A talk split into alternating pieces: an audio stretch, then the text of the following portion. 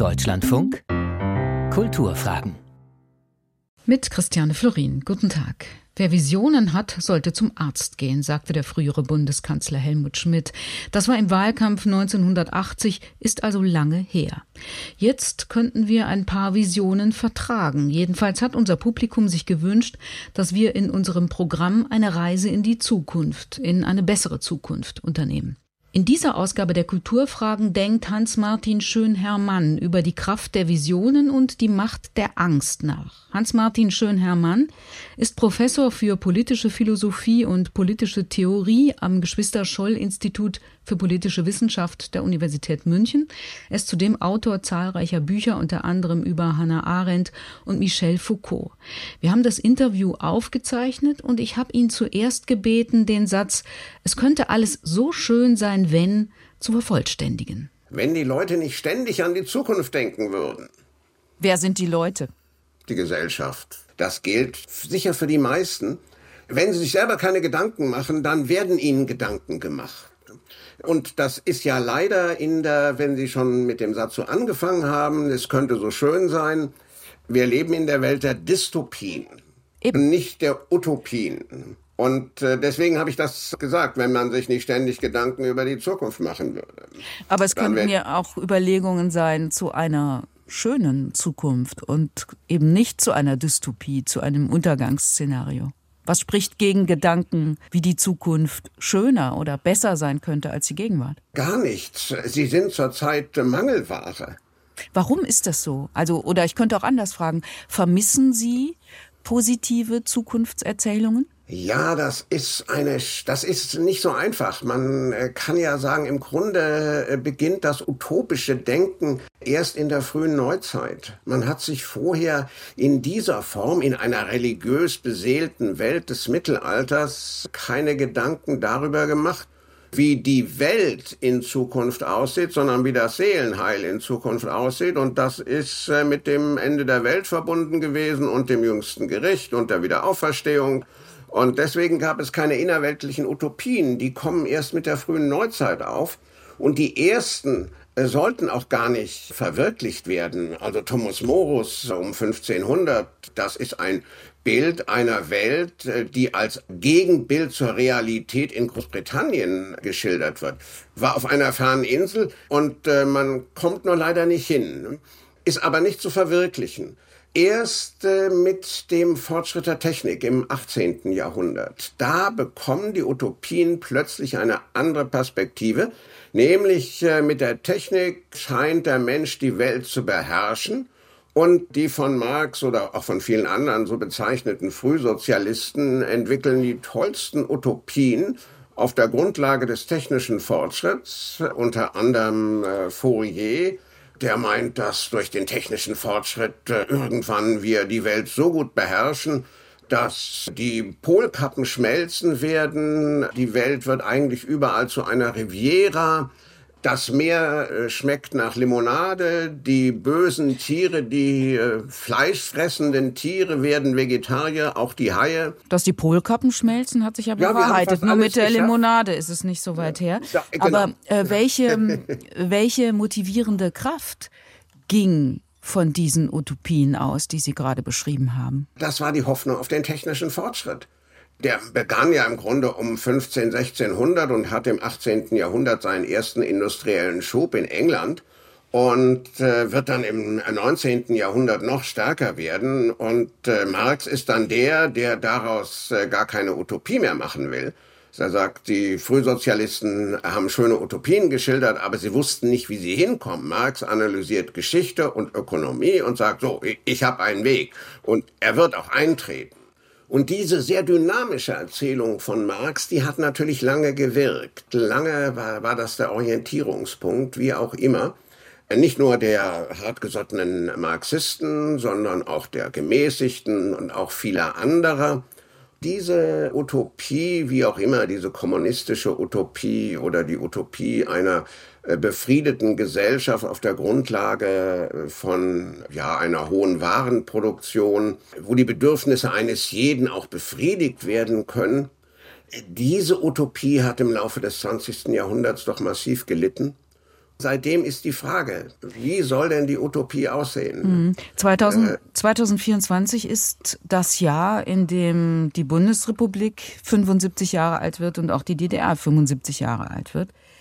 Hat eigentlich das Grundgesetz eine Vision? Ja, das kommt auf die Auslegung des Grundgesetzes an. So einfach, denke ich, kann man das äh, nicht sagen. Das Grundgesetz wollte sicher eine liberale Gesellschaft konstituieren. Das könnte man als auch eine Utopie ansehen. Die Liberalen des 18. Jahrhunderts hatten natürlich Visionen einer gerechten, ökonomisch aber vor allen Dingen fortschrittlichen, individualistischen, also ökonomisch individualistischen Gesellschaft, in der es nicht so sehr um die soziale Gerechtigkeit ging.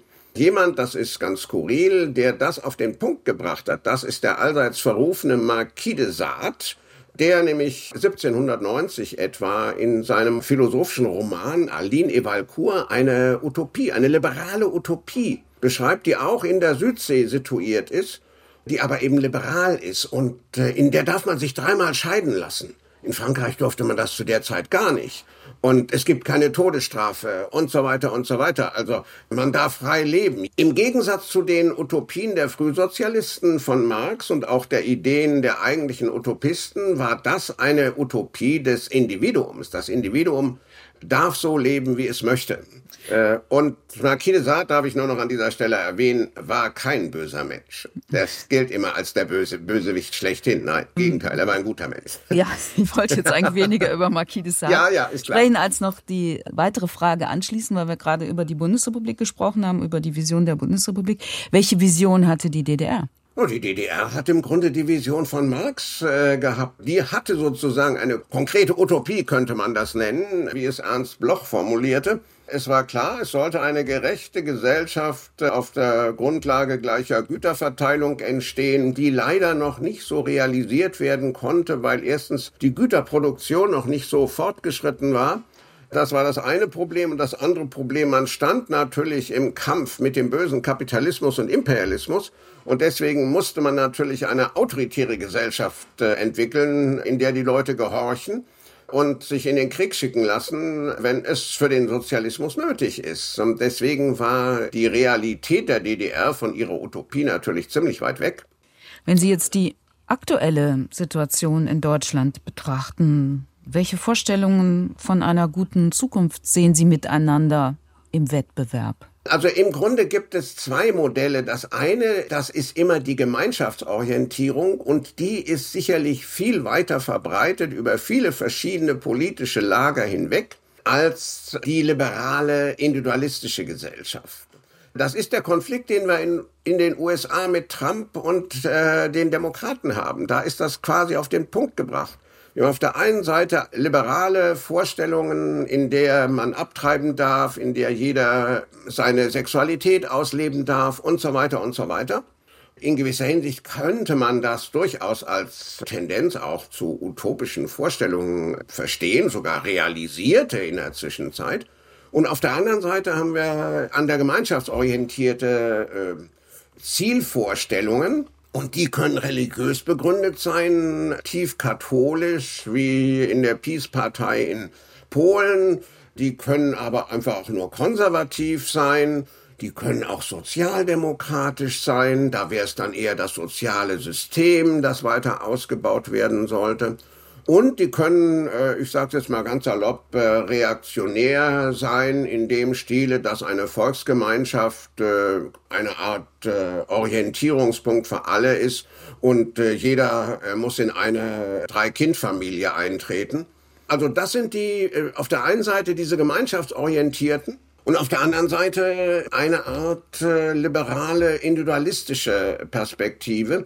Die steht sehr unter Druck im Moment. Ja. Man darf auch an die Religiösen nicht vergessen. Also der Islamismus ist ja auch so eine quasi religiöse Utopie einer Gemeinschaftsorientierung, in der jeder dasselbe glauben muss. Und äh, der orthodoxe Katholizismus, wie ihn Teile der katholischen Kirche immer noch vertreten, der denkt dasselbe. Und es gibt radikale Protestanten, die meinen, man könne den anderen Menschen vorschreiben, wie sie zu leben haben. Von der Seite her haben wir hier diese ideologisch orientierten Utopien, ist nur eine Frage. Ja, es sind im Grunde Utopien, denn sie lassen sich ja im Grunde nie wirklich verwirklichen. Mhm. Sie sagten vorhin, die liberale Utopie sei unter Druck. Und etwas vorher sagten Sie, die sei ja auch schon zum großen Teil verwirklicht. Ist das das Problem, dass sie unter Druck ist, weil sie schon gar keine Fortschrittserzählung mehr ist, sondern weil sie in großen Teilen Gegenwart, Realität ist? Das ist sicher einer der, der Probleme mit jeder Form von Utopie. In dem Moment, wo sie anfängt, verwirklicht zu werden, verliert sie ihre Attraktivität. Das ist einfach ein psychologisches Phänomen. Wenn wir etwas haben, dann ist es nichts mehr wert. Dann äh, denken wir gar nicht dran, äh, es äh, verlieren zu können und sind auch nicht äh, wirklich plötzlich bereit, es zu verteidigen. Das ist sicher einer der Probleme für die liberale Utopie. Sie ist ein Stück weit äh, realisiert worden. Das hat erst sehr viele geärgert. Also Thema Abtreibung ist einfach eines der gesellschaftlich nach wie vor hoch umstrittenen Themen, weil dahinter letztlich ja also unterschiedliche Vorstellungen von Selbstbestimmung stehen. Äh, die Kommunitarier, die Gemeinschaftsorientierten, sehen sozusagen die Familie als Teil der Gesellschaft und das Individuum ist verpflichtet, wie auch immer, Kinder in die Welt zu setzen. Und woher kommt das, dass etwas, wofür eigentlich jahrhundertelang gekämpft wurde, wie die liberale Demokratie, aufs Spiel gesetzt wird? Sie sagten vorhin, das ist eben, wenn man es dann hat, ist es nicht mehr so viel wert. Ja, das hat natürlich einerseits genau damit zu tun, dass etwas Realisiertes an Attraktivität verliert. Das konnte man für den alten Sozialismus auch sagen. Auf der anderen Seite hat diese liberale Utopie natürlich viele Bereiche nicht mit abgedeckt, die dann auch wieder virulenter wurden. Auf jeden Fall dieser Punkt, die, die liberale Utopie hat eben beispielsweise die sozialen Aspekte nicht besonders mit berücksichtigt. Das war nicht das zentrale Thema. Es war eben, es ging um die individuellen Freiheitsrechte. Konnte man in der alten Bundesrepublik äh, der sozialliberalen Koalition in ihren frühen Jahren wurde das so schön auf den Begriff gebracht. Die Freien Demokraten stehen für die Reformen, die kein Geld kosten. Da schafft man den Paragraphen 175 ab, also das Verbot von Homosexualität, Kuppeleieparagraphen, ja, die schafft man einfach ab, das kostet nichts. Aber den Sozialstaat auszubauen, der, das kostet Geld und äh, das war dann im Grunde der Punkt, wo die Regierung Brandt äh, zunehmend unter Druck kam und der Sozialstaat war dann, blieb dann eben auf der Seite, kann man sagen, sicher der, naja, Sozialdemokraten der Linken, äh, Sozialisten und so weiter, während äh, die Liberalen auf einer anderen Ebene durchaus erfolgreich. Man kann ja wirklich sagen, also die Frauenbewegung äh, der 70er Jahre war durchaus erfolgreich, wenn auch nicht vollendet, das ist klar. Aber die soziale Frage blieb offen, meinen Sie? Die blieb offen. Sie hören die Kulturfragen im Deutschlandfunk. Mit dem politischen Philosophen Hans-Martin Schönhermann spreche ich über Visionen, Utopien und Dystopien. Herr Schönhermann, eines Ihrer Bücher 2015 erschienen heißt Untergangsprophet und Lebenskünstlerin über die Ökologisierung der Welt. Was meinen Sie mit Ökologisierung? Äh, ja, das Thema haben wir im Moment praktisch noch nicht äh, angesprochen. Äh, ich denke, eine der erfolgreichsten Bewe sozialen Über die Polkappen haben wir ja schon andeutungsweise. Ja, stimmt, da haben wir ein bisschen drüber gesprochen, aber eben noch nicht über die die Gegenbewegung und das war das war im Grunde die Ökologiebewegung, die ich sage jetzt mal konkret in den 70er Jahren startete. Würden Sie die als Utopie bezeichnen? Es gibt ökologische Utopien, aber mit denen sind nicht alle unbedingt besonders einverstanden. So irgendwie sowas wie zurück zur Natur und zum einfachen Leben. Das finden die einen eine Utopie und die anderen finden es eine Dystopie.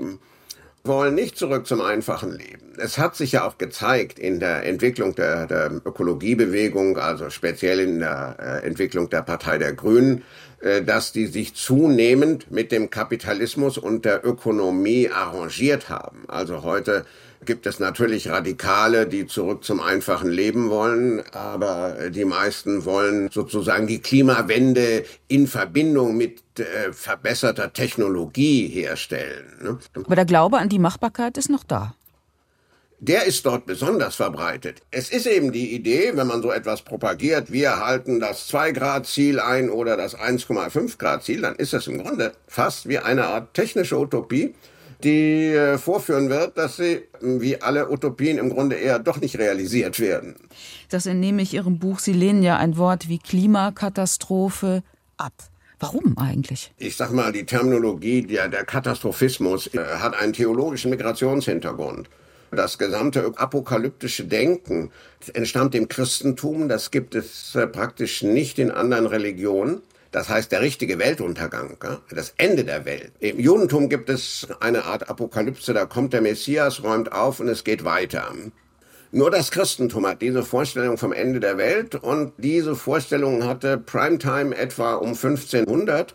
Und von da an hat sich das in den großen Kirchen verloren, ist aber gleichzeitig in die Wissenschaften transferiert. Wir haben keine Vorstellung vom Ende der Welt. Die müssten wir erlebt haben. Das ist einfach Unsinn, über ein Ende der Welt zu reden.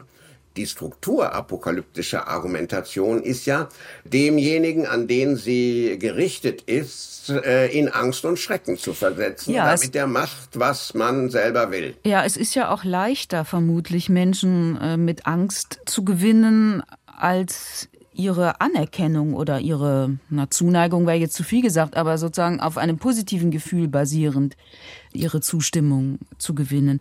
Warum ist Angst so verführerisch? Also jedenfalls sagen Sie genau das, was Machiavelli gesagt hat. Ist das jetzt schlimm? Denn Nein, sie äh, Machiavelli. Ist ja eine Technik gesagt, der ist ja eine Technik der Herrschaft, die er ist eine Technik der Herrschaft. Das hat er in seinem Buch Der Principe genau gesagt. Genau. Lieber Fürst, wenn du dein Volk lenken willst, du kannst es nicht mit Liebe gewinnen, denn das Volk ist wankelmütig und du solltest nur tun, was in deiner Macht steht. Und Aber in sie, deiner ja. Macht steht, Schrecken zu. Aber erleben. Sie könnten ihm ja widersprechen. Wir haben ja mit dem Versuch angefangen, es könnte alles so schön sein, wenn. Sie könnten ja jetzt Machiavelli widersprechen und könnten sagen, nein, er hat nicht recht, denn es kann durchaus gelingen sagen wir mal, mit positiven Zukunftsvorstellungen Menschen zu gewinnen und eben nicht damit ihnen Angst vor einer Katastrophe einzujagen? Naja, ich würde zuerst mal sagen, äh, man sollte, also das ist eine gängige politische Methode, die hat auch nicht erst seit Machiavell angefangen, die hat es im Grunde in der Politik immer schon gegeben und damit wird äh, operiert die Politik. Davon sollte die Politik die Finger lassen. Das entspricht nicht einem Standard in demokratischen Gesellschaften, wo man eigentlich von der mündigen Bürgerin ausgeht, die man nicht mit Angst und Schrecken lenken sollte, deren Mündigkeit auf diese Weise nämlich reduziert wird. Insoweit hin sollte man in der Tat mit realistischen und äh, durchaus auch perspektivischen Argumenten Leute versuchen zu überzeugen. Ich bin ja durchaus dafür, dass die CO2-Emissionen reduziert werden. Ist ja ganz klar, ist ja völlig vernünftig. Aber das sollte man eben anders vermitteln als auf die Weise, die Welt geht runter. Wie denn? Wenn du das nicht machst. Wie denn? Ja, indem man, indem man die Möglichkeiten, die Dimensionen und so weiter, also, äh, also man kann doch Leute nicht nur mit Schrecken lenken. Das ist prinzipiell höchstens autoritären Gesellschaften adäquat, aber nicht liberalen demokratischen Gesellschaften. Ja, aber die naturwissenschaftlichen Erkenntnisse sind ja da. Menschen verlieren aufgrund des Klimawandels ihre Lebensgrundlage. Vielleicht sieht es von unserem Standort aus noch ein bisschen weit weg aus. Manchmal kommt es uns ja auch nah. Aber anderswo ist es eben schon existenziell. Ja, da bin ich orientiert an Max Weber, dem großen deutschen Soziologen. Also insoweit hin würde ich sagen, Politik und Medien sollten vernünftig argumentieren und nicht äh, ständig Drohszenarien aufbauen. Aber wenn die Lage ernst ist?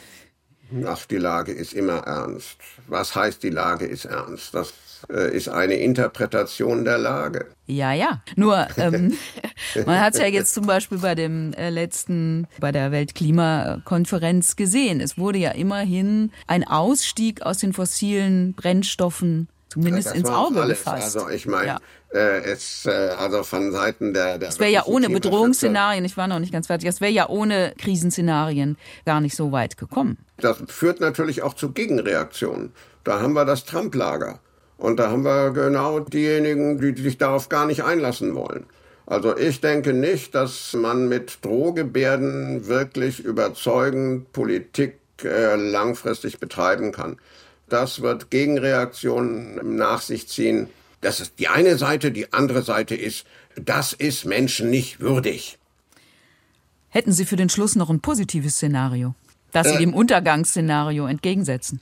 Ja, ich äh, würde schon sagen, dass ich der Titel des Buches, das äh, Sie da gerade erwähnt haben, Untergangsprophet und Lebenskünstlerin, ich wähle die weibliche Form, da ist der Mann mit drin, sonst sind äh, die Männer immer vorne gestanden und so mache ich nicht äh, irgendwie großes I oder ähnliches. Und äh, ja, es gibt einfach hm, die Vorstellung der Selbstentwicklung, der Lebenskunst des einzelnen Menschen mit der Welt umzugehen und der sich eben nicht vom Untergangspropheten beeindrucken lässt, ich denke, dass daraus eine äh, lebenswertere Gesellschaft äh, entstehen kann, wobei man muss immer hinzufügen, für Leute, die meinen, sie wissen, wie das Leben zu führen ist und das allen anderen vorschreiben, meinen zu äh, dürfen, für die ist natürlich eine liberale Utopie ganz hässlich. Und das gilt natürlich damit auch für die Demokratie, wie auch immer. Die anderen dürfen mitbestimmen. Nein, das wollen sie natürlich nicht, dürfen nur die ihren mitbestimmen. Und äh, also insoweit hin werden wir sicherlich nicht zu einer Utopie kommen, die alle bejubeln, sondern es wird sicherlich äh, verschiedene miteinander konkurrierende Utopien geben. Ich setze dort am ehesten auf eine emanzipatorische, liberale, individualistische äh, Lebensform. Äh, Liberal die, oder libertär? Nein, ich spreche jetzt von liberal. Also das hat nichts mit dem äh, ökonomischen äh, Libertarismus zu tun. Was meinen Sie mit libertär? So eine Vorstellung von Freiheit, die nicht dort endet, wo die Freiheit des anderen beginnt. Oder die Nein, sich entsolidarisiert hat, sagen wir mal so. Ich mache, was ich kann. Oft ja auch das Recht des Stärkeren oder des Finanzkräftigeren. Also es kommt darauf an, dass die Menschen ihr Leben führen können. Jetzt ist natürlich dann die, da, da, das wird immer wieder in solche Konfliktsituationen führen.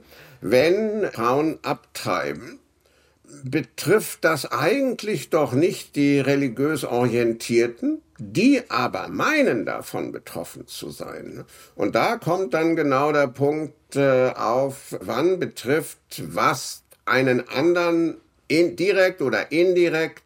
Das ist die Problematik jeder liberalen Demokratie und ich sage individualistisch und meine damit natürlich nicht primär den ökonomischen Individualismus. Äh, ich bin durchaus nicht, nicht mehr, ich war ja auch mal Marxisten, bin nicht mehr wirklich gegen den Kapitalismus, aber natürlich einen, wie auch immer, gebändigten Kapitalismus, nicht den neoliberalen, entfesselten. Und es ist natürlich auch so, dass wir ohne Sozialstaat zu keiner gerechten Gesellschaft kommen. Eine liberale Utopie, sage ich mal, kommt nicht ohne Sozialstaat aus. Also wie es eben Libertarians äh, in der Debatte um den Neoliberalismus äh, sagen, dass äh, Steuern Diebstahl sind, dass es keine soziale Gerechtigkeit gebe. Das ist Hardcore-Kapitalismus. Der schließt natürlich ganz massiv andere Leute von Lebenschancen aus. Dagegen würde ich sagen, eine individualistische Utopie, die jeden sozusagen seine Lebensform leben lässt äh, und der Staat verhilft dazu, äh, dass die Benachteiligten in dieser Weise sozusagen ein Stück weit vorankommen. Einer der Vordenker von Tony Blair, Anthony Giddens, mit dem äh, der Münchner Soziologe Ulrich Beck äh, äh, operierte. Das war sozusagen die Zeit von äh, Gerhard Schröder und Tony Blair, dass der Sozialstaat eben helfen soll, den Benachteiligten ein eigenes Leben zu führen. Wie man das dann umsetzt, das ist natürlich sehr heikel. Ne? Mit Hartz IV äh, hat man das dann umgesetzt. Ja, mit Hartz IV. Das war dann genau die, das war nicht die Antwort von Ulrich Beck und das war auch nicht die Antwort von Anthony Giddens. Aber ich meine, in England musste erstmal der Thatcherismus zurückgedreht werden. Da hatte es Tony Blair einfacher. Die Apokalypse hat einen theologischen Migrationshintergrund und in der politischen Debatte nichts zu suchen. Das sagt Hans-Martin Schönherr-Mann. Er ist Professor für politische Philosophie und politische Theorie am Geschwister-Scholl-Institut der Universität München. Mit ihm habe ich über Utopien, Visionen und Untergangsszenarien gesprochen. Ich bin Christiane Florin. Danke fürs Mitdenken bei dieser Denkfabrik. Hier im Deutschlandfunk folgt Kultur heute.